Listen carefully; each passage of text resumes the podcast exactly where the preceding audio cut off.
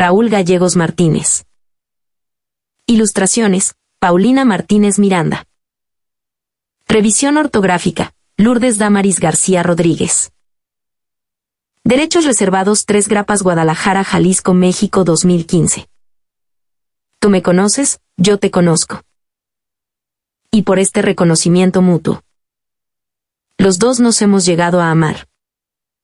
Padre, tú eres todas las formas concebibles que tengo de amar. El rey y la ardilla.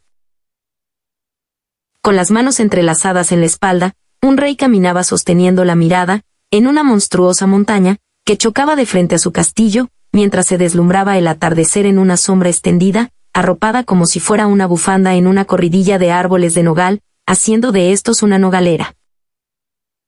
El viento llegaba a estos gigantescos árboles, que entonaban una canción de cuna. Culpable me sintiese, si no te dijese, que todas las tardes se dibujaba una pintura. Extraordinario. En este su contar, quiero decirte que el rey era sostenido en su caminar por un bastón cubierto de esmeraldas.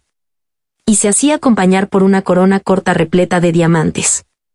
Y se dejaba ver como una estampilla de almanaque con un traje pulcramente diseñado en color marfil, terminaría esta alegoría. Camina todos los días comenzando en las comisuras de esta. Historia con la llegada de un embajador, que fue invitado a dar un paseo con el rey. Cuando comenzaron a recorrer esta nogalera, el embajador exclamó, esto es realmente maravilloso, gratificante es como vivir en el óleo de una pintura. El embajador continuó diciendo, Su Real Majestad, desde cuando usted realiza estas hermosas caminatas. El rey trasladó sus manos detrás de la espalda, e inició a caminar más despacio. Respiró profundamente y su corazón empezó a latir lentamente. Para explicarte mejor este suceso, era como el goteo que se derrama en un estanque, suave, como la caída de una pluma dejada por una golondrina, así de suave, así de concreto. Ese día, la nogalera, el sendero, la montaña y el embajador conocerían la verdad de tal magnificencia.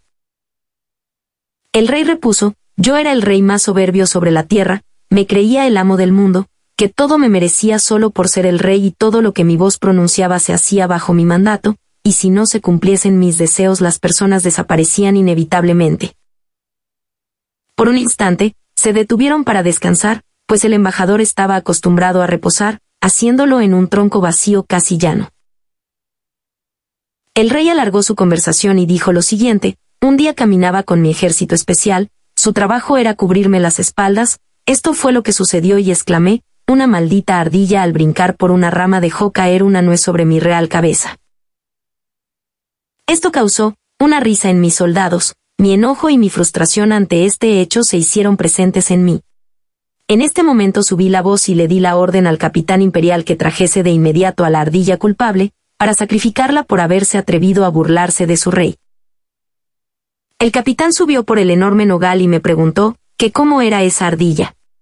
Entonces le contesté, la ardilla culpable es la que en este momento se sigue burlando de mí, esa es la ardilla responsable. Entonces, el osado capitán repuso todas las ardillas están riendo tapando su boca con sus manos. Para que este hecho no sea tan evidente.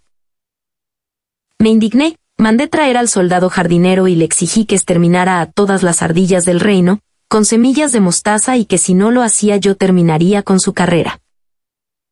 El soldado jardinero externó su desacuerdo, poniendo en riesgo su propia existencia y le contestó, no puedo hacerlo mi señor, porque estas ardillas al saltar arriba de los árboles han dejado caer cientos de nueces, unas se fueron al río, otras nacieron en la tierra, naciendo todos los árboles de la nogalera.